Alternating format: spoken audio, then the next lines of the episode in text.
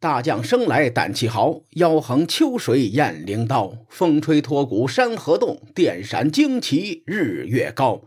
天上麒麟原有种，血中蝼蚁岂能逃？太平待到归来日，朕与将军解战袍。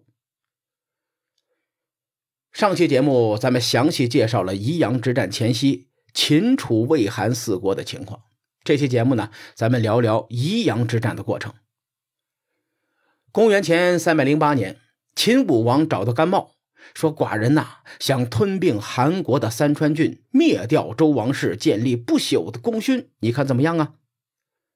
上期节目咱们说了，秦武王即位之后，提拔甘茂和初利吉为左右丞相，再加上之前立过战功的公孙好，秦武王手上这三个人可以用，但是他偏偏选择了甘茂。这是因为初里吉和公孙豪虽然都是秦国的公子，但这两人的娘家人都是韩国人，所以他会选择甘茂。这个用人之道就是这么微妙。甘茂回答说：“大王，在开战之前，我想去一趟魏国，想联合魏国一同来攻打韩国。”秦武王虽然同意了，但是派了自己的亲信向寿随着甘茂一同前往。向寿这个人来头不小，他是宣太后的娘家人。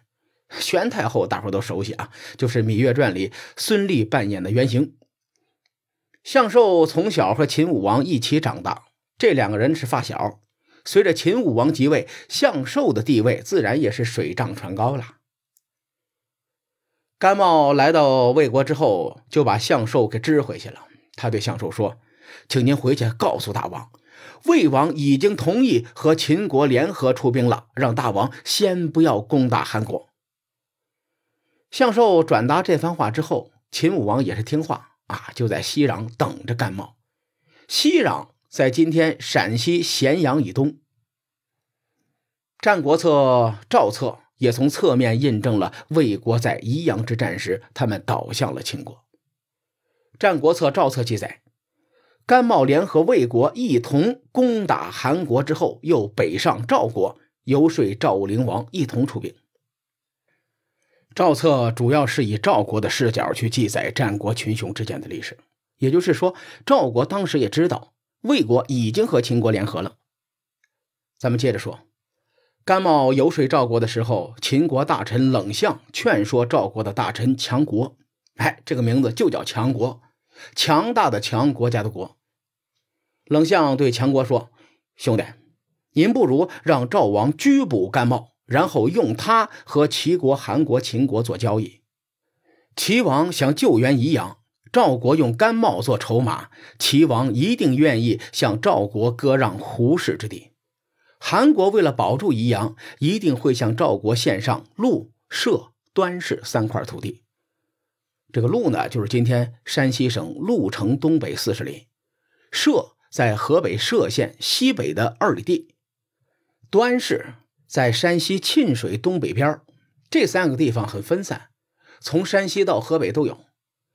他接着说：“至于秦王，他为了让甘茂攻下宜阳，一定不会吝啬金银珠宝。”你况且赵国如果拘捕了甘茂，会让秦国启用公孙好和初里吉，赵国因此会得到这两个人的感激。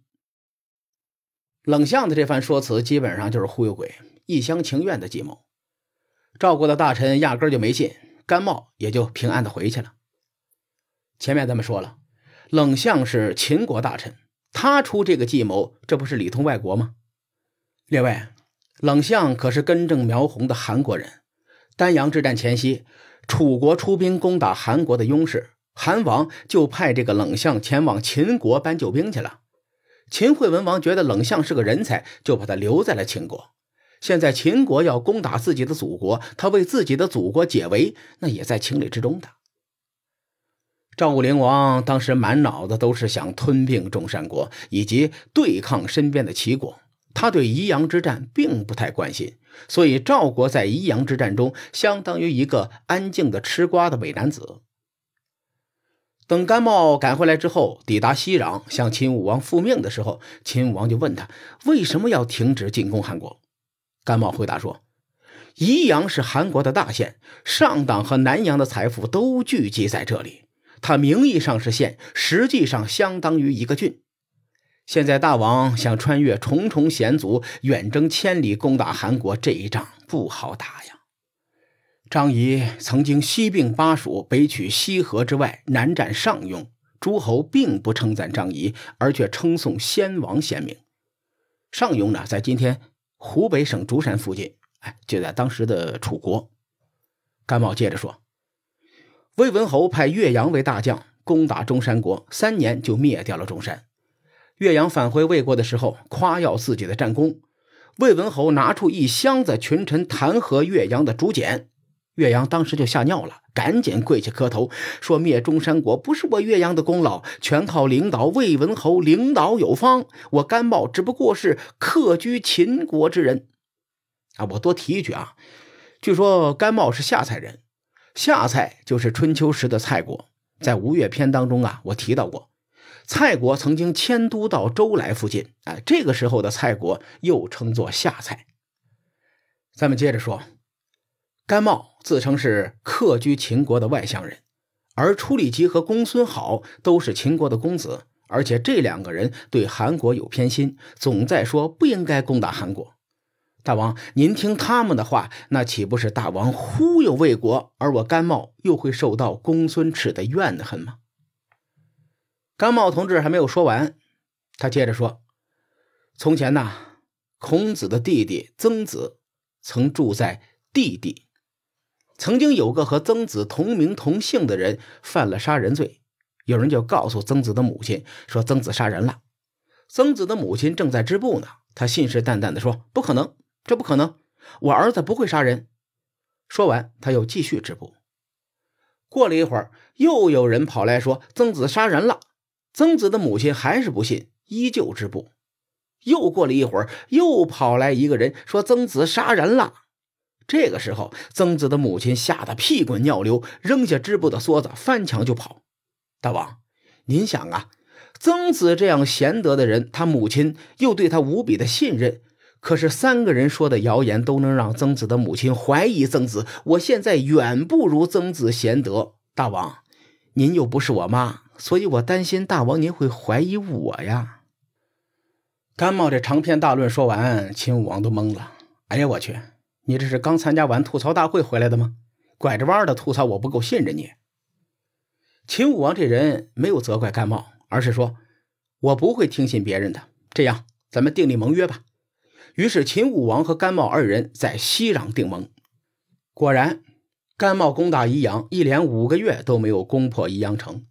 处理吉和公孙好真的在秦武王面前议论不应该攻打韩国。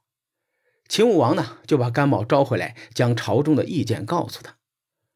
甘茂也是硬气，回答说：“大王，您这是怎么了？